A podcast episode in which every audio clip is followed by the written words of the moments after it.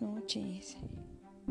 Eh, por motivos de seguridad eh, me voy a poner un sobrenombre. Eh, va a ser Ara. Y realmente el tema que yo vengo hablando esta noche va a ser el tema de las adicciones, ya que muchas veces dentro del entorno familiar se sigue siendo un tema que genera prejuicio entre la familia es un tema que muchas veces no se quiere poner sobre la mesa por miedo, por pena, por qué van a decir, ¿no? ¿Qué van a decir mis hijos? Porque yo me siento a hablarles de drogas. Muchas veces es pensar, los voy a incitar. Ah, no, cuando realmente se trata de prevención, ¿no? Yo vengo hablando a raíz de mi experiencia, a raíz de lo que yo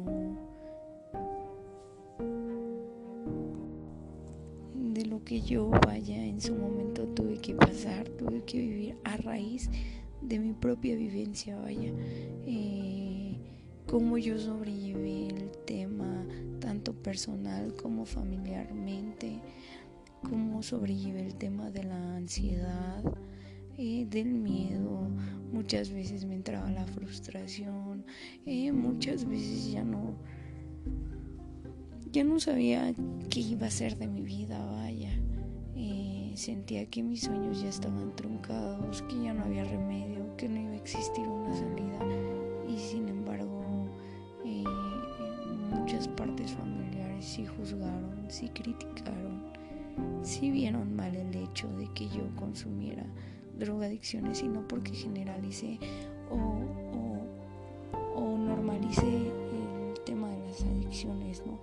Yo sé que es un tema delicado, es un tema en el que yo siento que muchas veces eh, en la adolescencia, en la juventud es muy bueno prevenirlo, porque porque finalmente eh, el hecho de que un padre sea abierto con sus hijos y te hablen sobre las adicciones, si te hace pensar dos veces si consumirla o no. Sabes los pros y las contras de las adicciones. Sabes realmente las consecuencias que te van a arraigar las adicciones. Entonces realmente yo el día de hoy pues vengo hablando de mi experiencia. Yo me empecé a drogar a una temprana edad en la cual pues me dejé llevar muchísimo por esas amistades, ¿no? en parte por entrar en el o por pensar que al momento de yo drogarme iba a ser perteneciente a un grupo social, que yo iba a ser perteneciente a ese grupo en el cual me iban a integrar si yo hacía lo mismo que ellos hacían. Cuando yo empiezo a consumir drogas yo creí que era un juego. Yo creí que yo controlaba las drogas, no que las drogas me controlaban a mí. Entonces realmente el, empezar a ver cómo las drogas se iban apoderando tanto de mí, en el que yo decía yo las dejo cuando puedo, cuando en realidad ya yo estaba muy metida, ya yo no podía salir del problema. Los problemas que las drogas me generaron me arraigaron una anemia, me arraigaron muchos problemas en mis pulmones, en mi coloración de en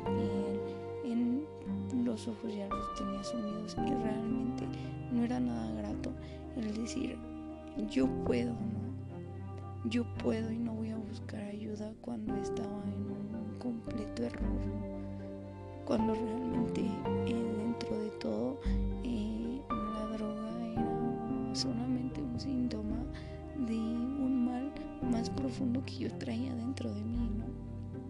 dentro de mi alma, que realmente porque yo decidí el hecho de, de, enviciarme, qué sensaciones me generaban.